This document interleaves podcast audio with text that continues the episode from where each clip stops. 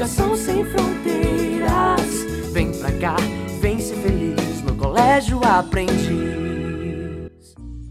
Hi guys, how's the quarantine? Gente, aqui é o professor Sérgio, de inglês. E tá todo mundo de quarentena, todo mundo de isolamento social. É, mas assim, espero que todo mundo entenda o quão importante é isolamento social para que a gente consiga passar por essa pandemia o quanto antes. E não é porque a gente está de quarentena, não é porque a gente está preso em casa que a gente não pode estudar e revisar os assuntos que a gente já viu. E por isso que eu vim aqui. A gente vai dar uma olhada nos assuntos que a gente viu até agora. E eu vou estar tá mandando também um arquivo com cinco questões para vocês praticarem. Depois eu mando as respostas para vocês darem uma olhada se deu tudo certo. E então vamos lá.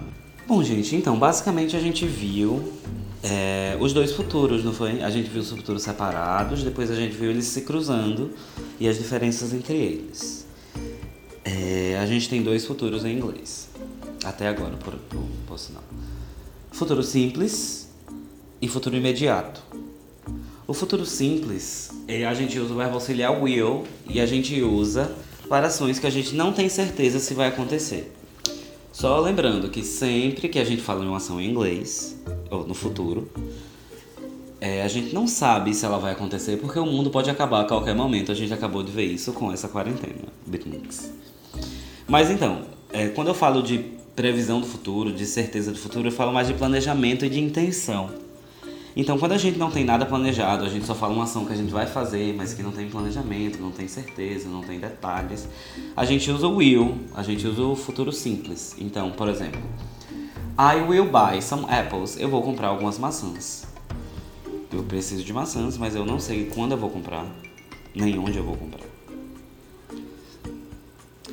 Já o futuro imediato, a gente usa o verbo auxiliar, o verbo to be e o going to precisa desses dois pontos. Precisa ter o verbo to be e precisa ter o going to.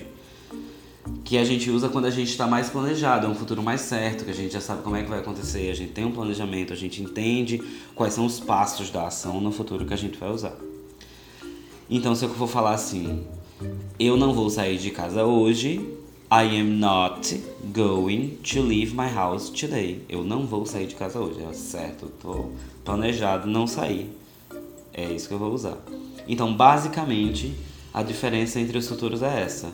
E a gente já apontou bastante na sala de aula. Vamos ter algumas atividades. Eu espero que vocês consigam fazer. E se tiver alguma dúvida, é só mandar que eu são as dúvidas, ok, gente? Então, boa quarentena. Até mais. Se a quarentena da gente dura mais semanas, vocês vão ouvir de mim de novo, porque a gente tem que manter a mente ativa certo? Então, até mais.